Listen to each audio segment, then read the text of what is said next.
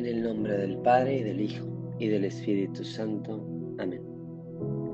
Ven Espíritu Santo, llena los corazones de tus fieles y enciende en ellos el fuego de tu amor. Envía Señor tu Espíritu Creador y renueva la faz de la tierra. Oremos. Oh Dios que has iluminado los corazones de tus hijos con la luz del Espíritu Santo, haznos dóciles a sus inspiraciones para gustar siempre del bien y gozar de su consuelo. Por Jesucristo nuestro Señor. Amén.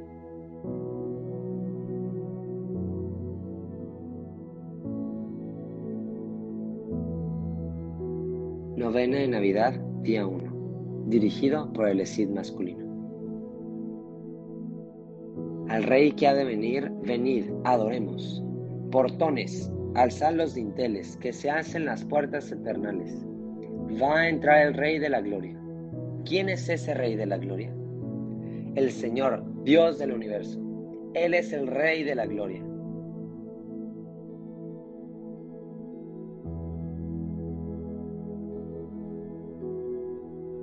Del Santo Evangelio según San Lucas. Hubo en tiempos de Herodes, rey de Judea, un sacerdote llamado Zacarías, del turno de Abías, cuya mujer, descendiente de Aarón, se llamaba Isabel. Los dos eran justos ante Dios y caminaban intachables en todos los mandamientos y preceptos del Señor.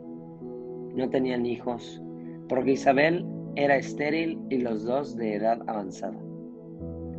Sucedió que, al ejercer él su ministerio sacerdotal delante de Dios, cuando le tocaba el turno, le cayó en suerte. Según la costumbre del sacerdocio, entré en el templo del Señor para ofrecer el incienso. Y toda la concurrencia del pueblo estaba afuera orando durante el ofrecimiento del incienso. Se le apareció un ángel del Señor, de pie a la derecha del altar del incienso.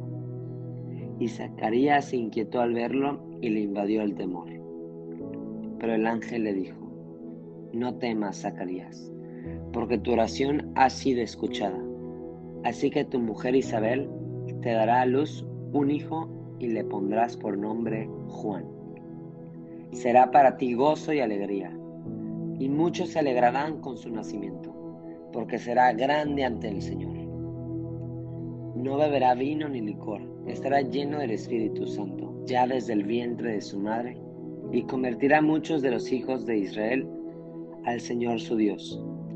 E irá delante de él con el espíritu y el poder de Elías para convertir los corazones de los padres hacia los hijos, y los desobedientes a la prudencia de los justos, a fin de preparar al Señor un pueblo perfecto. Entonces Zacarías le dijo al ángel, ¿Cómo podré yo saber esto? Porque ya soy viejo y mi mujer de edad avanzada. Y el ángel le respondió, Yo soy Gabriel, que estoy delante de Dios, y he sido enviado para hablarte y darte esta buena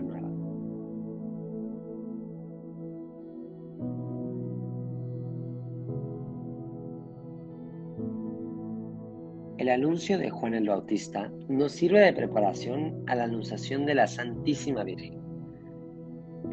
Dios interviene de manera extraordinaria en la vida de Isabel y de Zacarías.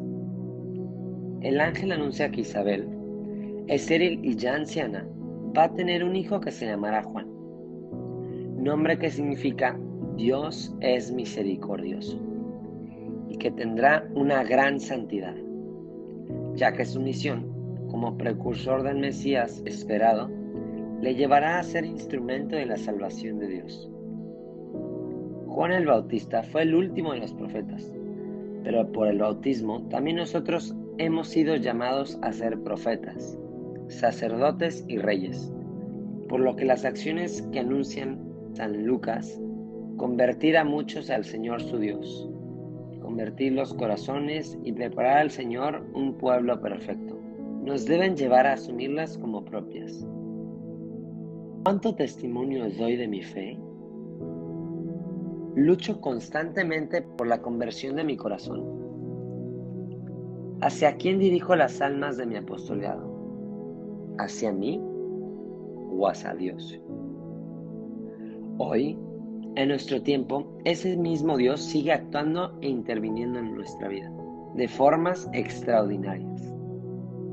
Menciona San Lucas que el mensaje de Dios le llegó a Zacarías al ejercer su ministerio sacerdotal, que indica que la voluntad de Dios se hace presente también en medio de nuestro trabajo y en nuestro día a día. Debemos, por tanto, estar siempre atentos a escuchar su voluntad en nuestra vida familiar, laboral y espiritual.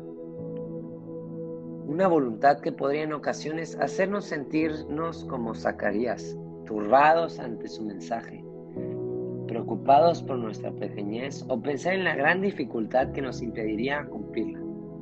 Pero debemos recordar que nada es imposible para Dios. Él se vale de nuestras carencias y debilidades para hacer su obra, para que los ojos del mundo vean que no son nuestras fuerzas, sino la gracia de Dios que quiere continuamente actuar en y a través de nosotros para hacer obras extraordinarias. Los invito a que mantengamos siempre una actitud de escucha de su voluntad que nos habla en todos los ámbitos de nuestra vida. Y recordemos no tener miedo a cumplir su voluntad, porque Él suple nuestras debilidades para transformar nuestra vida. Solo es cuestión de dejarlo actuar.